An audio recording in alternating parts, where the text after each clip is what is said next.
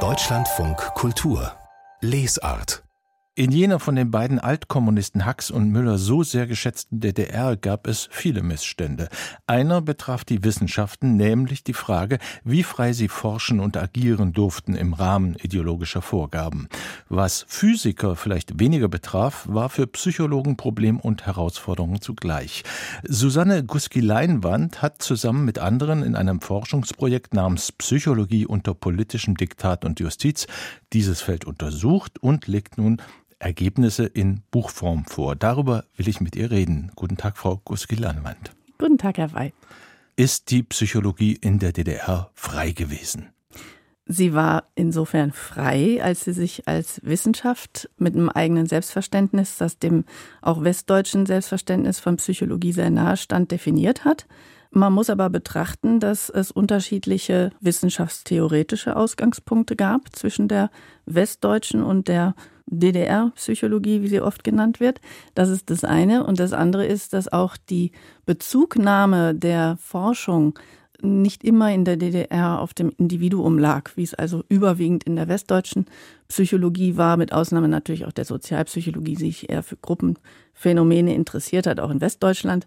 Aber die Ausrichtung in der DDR auf das Kollektiv, auf die Gesellschaft und die Möglichkeiten da auch die Psychologie zu nutzen für eine sozialistische Gesellschaftsentwicklung, die standen sicherlich immer zur Seite. Das heißt also, wurden von der Partei, von der SED, von der Staatsführung ganz direkt an die Psychologie herangetragen aber mit Betonung in dieser Richtung herangetragen. Es war nicht so, dass die Psychologen oder Psychologinnen in der DDR sich an die SED oder an die Staatsführung aktiv gewendet haben mit Vorschlägen oder eigenen Programmen oder dergleichen.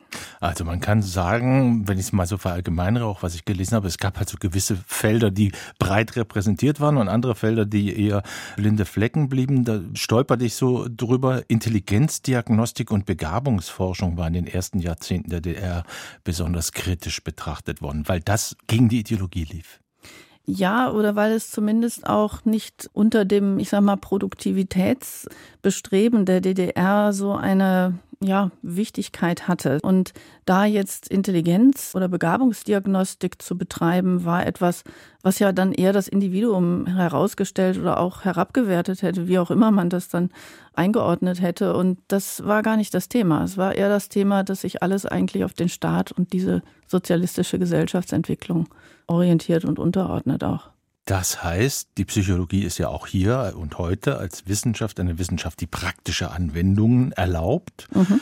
Und nun gibt es einen ganz diffizilen, feinen Unterschied, den Sie machen, der Unterschied zwischen Anwendung und Verwertung. Warum ja. machen Sie das? Ja, das habe ich in unserem Projekt gemacht unter dem Aspekt, wenn die Psychologie oder psychologische Inhalte vom Ministerium für Staatssicherheit, also der sogenannten Stasi, benutzt wurden. Und diese Benutzung oder Nutzung, die nenne ich dann Verwertung und nicht Anwendung von Psychologie aus folgendem Grund. Wir haben seit Ende der 1950er Jahre in Westdeutschland, aber damit auch einbezogen die damals in der DDR lebenden Kolleginnen und Kollegen der Psychologie eine Entwicklung der berufsethischen Richtlinien zu verzeichnen. Das heißt, es gab damals erste Vorschläge, wie solche ethischen Richtlinien auszusehen haben und was daraus auch folgt, wenn man psychologisches Wissen, psychologische Kenntnisse, Erkenntnisse auf den Menschen anwendet. Unter diesen Bestrebungen dieser Berufsethik steht und stand immer, dass bei aller Anwendung der Schutz des Menschen zu berücksichtigen ist. Und das heißt, dieser Schutz des Individuums, des Menschen oder auch der Menschengruppe, wenn es um Arbeitsbeziehungen oder sowas ging, war immer ganz zentral für diese ethischen Überlegungen ausformuliert oder anformuliert. Wenn wir aber jetzt sehen, welchen Auftrag hat denn das Ministerium für Staatssicherheit gehabt, das hatte den expliziten Auftrag, den Staat zu schützen. Und da ging es, wenn man psychologisches Wissen herangezogen hat oder Methoden auch in Verhören oder ähnlichem dann ging es nicht um den Schutz des Individuums in der Anwendung, sondern es ging immer um den Schutz des Staates. Und deswegen möchte ich da nicht den Begriff der Anwendung nutzen, den wir sonst in der Psychologie professionellerweise für die Bezüge im Kontakt mit Menschen nutzen, sondern wir müssen da einen anderen Begriff haben, sonst vermischen wir da, ohne dass wir das wollen, die Kontexte und auch die, ja, letztlich Gefahrenlagen, die wir damit nivellieren würden, wenn wir nicht explizit beim Staatssicherheitsdienst auch von Verwertung sprechen.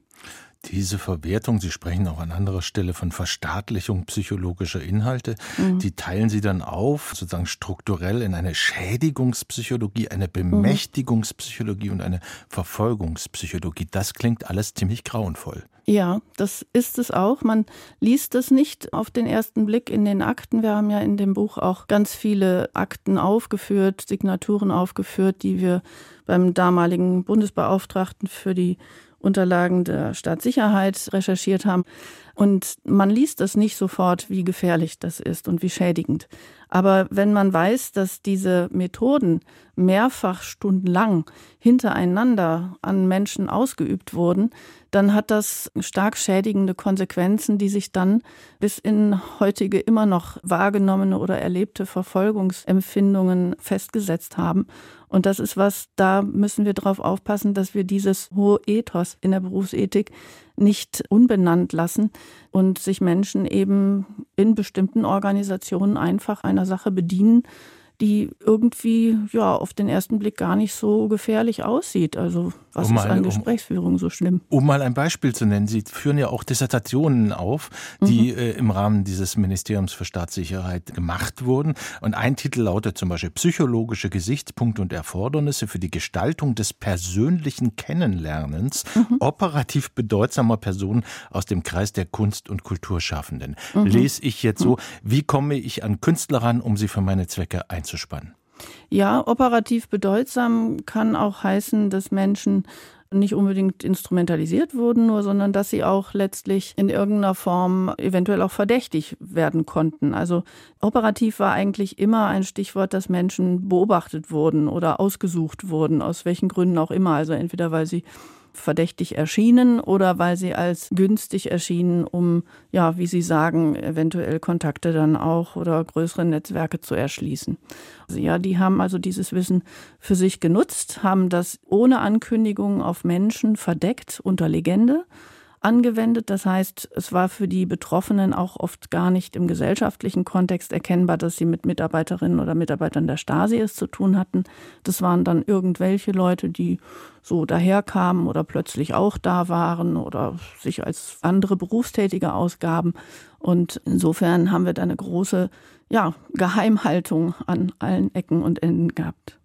Nun zielt Ihre Forschungsarbeit ja auf die Vergangenheit, aber mhm. ich entnehme es schon Ihren Worten. Eigentlich gibt es auch eine Zielrichtung in Richtung Zukunft, nämlich sich klar zu werden, wie man auch in Zukunft als Psychologe sich positionieren soll und handeln soll. Mhm, ja, das haben Sie sehr richtig rausgelesen. Wir hören ja auch in diesen Tagen häufig dieses Stichwort psychologische Kriegführung oder Kriegsführung etwas, was nicht von den Psychologen oder Psychologinnen so in die Welt gesetzt wurde. Das ist mir ganz wichtig zu betonen. Das ist ein Begriff, der schon im Ersten bzw. Zweiten Weltkrieg en vogue war oder, oder sehr zentral war. Und die DDR stand in der Überzeugung, dass die Bundesrepublik gegen die DDR eine psychologische Kriegführung durchführt. Das ist, glaube ich, ganz wichtig, dass wir sehen, es gibt da verschiedene Konzepte psychologischer Kriegführung in Kriegssituationen, aber auch in der Situation des Kalten Krieges. Und in dieser Situation, wo das politisch also ganz klar so festgestellt wurde und auch über die Jahrzehnte so behauptet wurde, dass es diese psychologische Kriegführung der BRD gegen die DDR gibt, hat man eben dann vermehrt dieses wirklich psychologische Wissen in staatliche Kontexte, staatliche Aufgaben einfließen lassen, also verwertet. Und insofern ist es wichtig, dass wir wach bleiben, also als Fachprofession, als professionelle Psychologinnen und Psychologen in Deutschland, aber sicherlich auch international, dass wir uns auch abgrenzen davon und sagen, es mag diesen Begriff der sogenannten psychologischen Kriegführung geben, aber der kommt nicht aus unseren Horizonten und wir müssen aufpassen, aufpassen, dass nicht in diese Horizonte etwas missbräuchlich, verwertend übertragen oder übernommen wird, was dann eben gar nicht mehr zum eigentlichen Kern unserer Arbeit gehört, nämlich den Schutz der jeweiligen Menschen dabei zu berücksichtigen, wenn diese Anwendung erfolgt. Und das liegt ja dann gar nicht auch mehr unter unserer Kontrolle als Psychologinnen und Psychologen, was dann staatliche Stellen damit anfangen.